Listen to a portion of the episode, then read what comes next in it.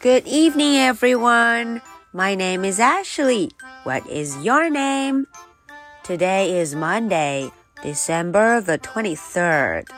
Are you ready for tonight's story? Let's do it. Super Fly Guy. 小朋友们，今天我们要继续认识我们的新朋友 Fly Guy。他呀，今天化身成了 Super Fly Guy，超级 Fly Guy。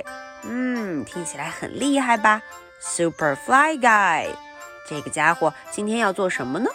我们一块儿瞧瞧。Super Fly Guy。A boy had a pet fly。诶，我们都知道啦，一个小男孩啊，他有一只宠物苍蝇，a pet fly，宠物苍蝇，a pet fly.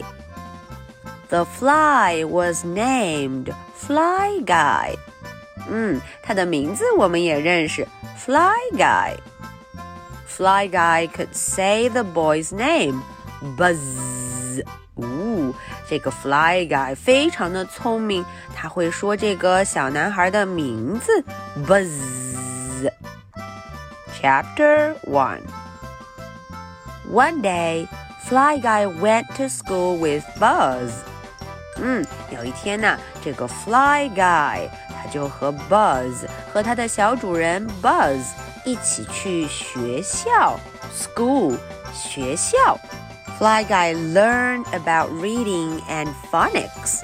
诶，瞧瞧，Fly Guy 在看书呢，他学会了怎么读单词。他正在看书，read 看书。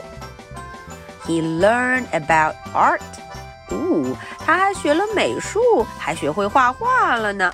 Art，美术课；art，艺术课。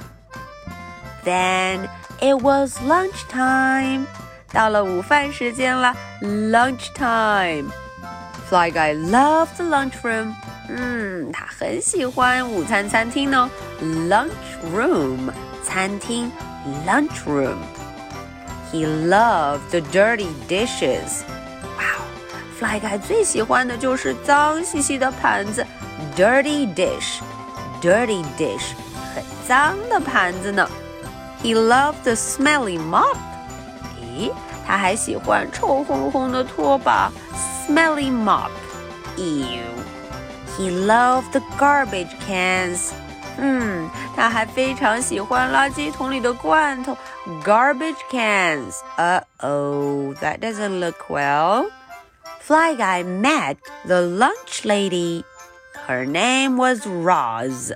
哦，这个时候啊，Fly Guy 遇见了餐厅里的一个 lunch lady，一个工作人员，她的名字叫做 Roz。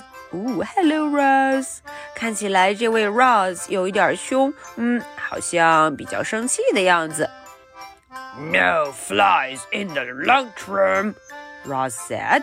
哦，Rose 说了，我的餐厅里不允许有苍蝇，No flies，No flies。Fly Guy said，Rose。诶，Fly Guy 喊了他的名字，Rose。This fly is smart, said Roz. He knows my name. 哦，Roz 很开心地说：“呀，这只苍蝇好聪明 ，smart，好聪明呢。它知道我的名字哦。He knows my name，我的名字，my name。嗯，真的好聪明。She fed Fly Guy chicken bones and fish heads in sour milk.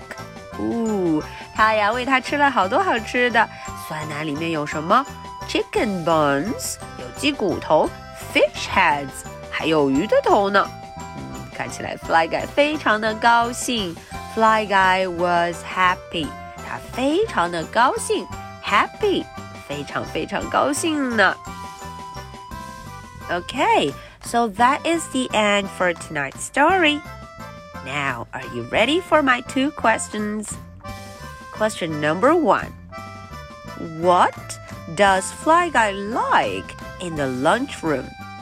啊，在这个午餐餐厅里呢 ，Fly Guy 最喜欢什么东西呀？Question number two What did Fly Guy get from Roz? 诶，这个餐厅里的工作人员 Roz，他给 Fly Guy 什么好吃的呢？What did she give him? Okay, so this is the story for Monday, December the 23rd. My name is Ashley. What is your name? So much for tonight. Good night. Bye.